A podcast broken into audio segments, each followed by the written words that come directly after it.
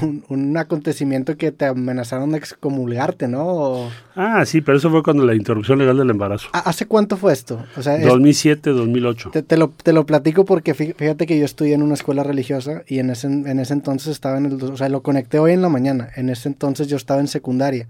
Y yo me acuerdo que tuve una diferencia muy grande con los aquellos sacerdotes por precisamente ese tema. Y, ¿Ah, sí? ¿Te yo, a defender yo defendía el, Estado laico y como que me, me, regañaron y hubo una especie de reunión para intentar convencerme lo contrario. Y me acuerdo que ese evento en específico desencadenó un poquito mi escepticismo sobre toda la religión y después me alejé mucho de, en general de la Iglesia Católica, pero fue por ese, por ese acontecimiento en específico, porque lo abrieron a debate y coincide perfectamente con el 2007, que era cuando yo estaba justamente en secundaria. Exactamente. Bueno, es que en el 2007 nosotros en, en la Ciudad de México ya electo como jefe de gobierno, con las compañeras y los compañeros teníamos en la Asamblea Legislativa una situación de mayoría, pero no casi que aplastante, sino una mayoría modesta. Pero decíamos, bueno, eso lo tenemos que hacer porque es la forma en que pensamos. Es identitario, eso no puedes decir, ay, no, no hay que hacerlo porque entonces perdemos votos, ¿no? Decían, va a ser un fracaso. Y no va a ser un fracaso. Eso es lo que está en el programa y lo tenemos que hacer. Y se hizo. Eh, bueno, ya te imaginas. Entonces... Y luego que, declaraste algo así como que la excomunión no me quita el sueño, algo así, ¿no? No, no, no se preocupe. Yo, yo hice lo siguiente, les dije, a ver, yo soy católico apostólico romano. Si ustedes me excomulgan, yo tengo derecho a que mi juicio sea en Roma, con presencia del Santo Padre, porque así está en el derecho canónico. ¿Por qué? Porque estás gobernando. Entonces puedes o tienes esa posibilidad. Ok. Entonces yo les contesté eso, bueno, si me quieren excomulgar, pues entonces que sea el juicio allá. Me dijeron, no, no. Pero el, juicio religioso, vaya, o sea, bajo las leyes religiosas. Sí, pero... Pero que sea allá. Pero que sea, te imaginas la argumentación, ya estaba yo preparando todos mis argumentos. Iba a ser un buen, un buen juicio. Y, finalmente ya no le dieron curso. Sí. Pero la amenaza sí existió, o sea, sí, sí, fue una declaración, ¿no? Que hizo, que fue, que era el arzobispo. El arzobispo primado de México, sí, si no mal recuerdo. Ok.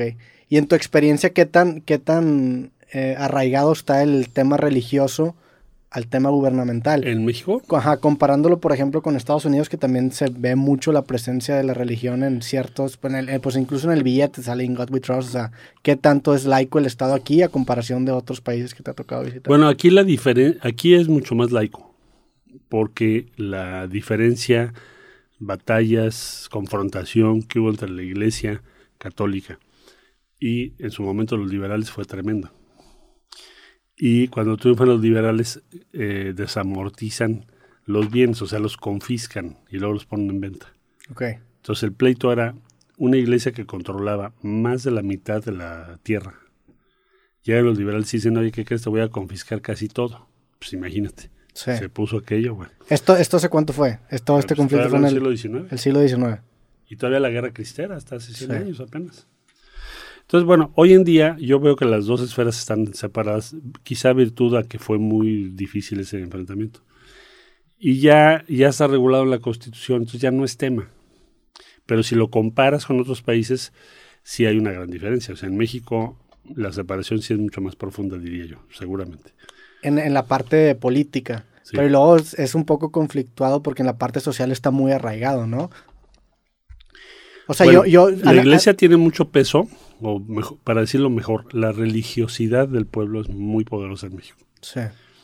Pero no me queda claro que sea políticamente traducible, ¿no? O sea, que eso, o sea, que eso signifique que se beneficie un partido u otro.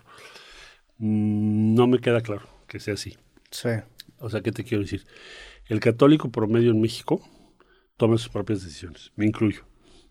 Si en eso no estoy de acuerdo, sale, en eso sí estoy de acuerdo y pues tienes eh, una cierta caída relativa en el porcentaje de personas que te dicen que son católicas.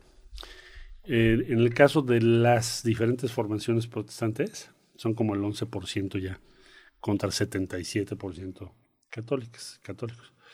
Y los que han crecido un poco son los agnósticos, que ya son como el 13% de la población. si no mal recuerdo, son los números. Entonces ya es una sociedad muy distinta a la que era hace 50 años. Sí.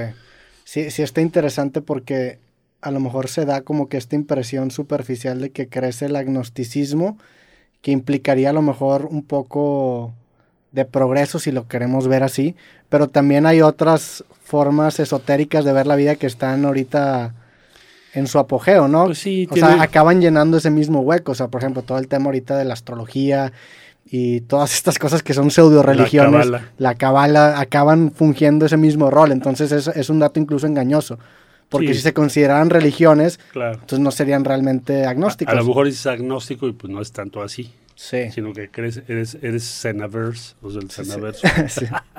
o, o eres este budista, o eres esto, eres lo. Sí, coincido contigo, puede ser cierto eso. En tu caso, ¿fuiste religioso mucho tiempo? O sea, ¿cómo fue? Bueno, ¿Estudiaste en ven- escuela también? Yo vengo de una familia eh, con los dos antecedentes así como históricos. O sea, el protestantismo, con las, unas batallas, ya sabrás, este, y un catolicismo muy fuerte. Digo, hace muchos siglos, ¿no? Entonces, estudié en escuelas católicas. Eh, pues sí, me, yo diría que me formé en un mundo católico. Católico, apostólico, romano. Pero al mismo tiempo soy eh, una persona que se da cuenta de muchas cosas, tengo mi propio punto de vista. Eh, no me gusta que me impongan las cosas. Y bueno, pues las he defendido, ¿no? Como Sí. esto que estás ahorita hablando, igual los matrimonios igualitarios o todo lo que son libertades y derechos de las personas. La igualdad de género. Yo soy muy susceptible a toda esa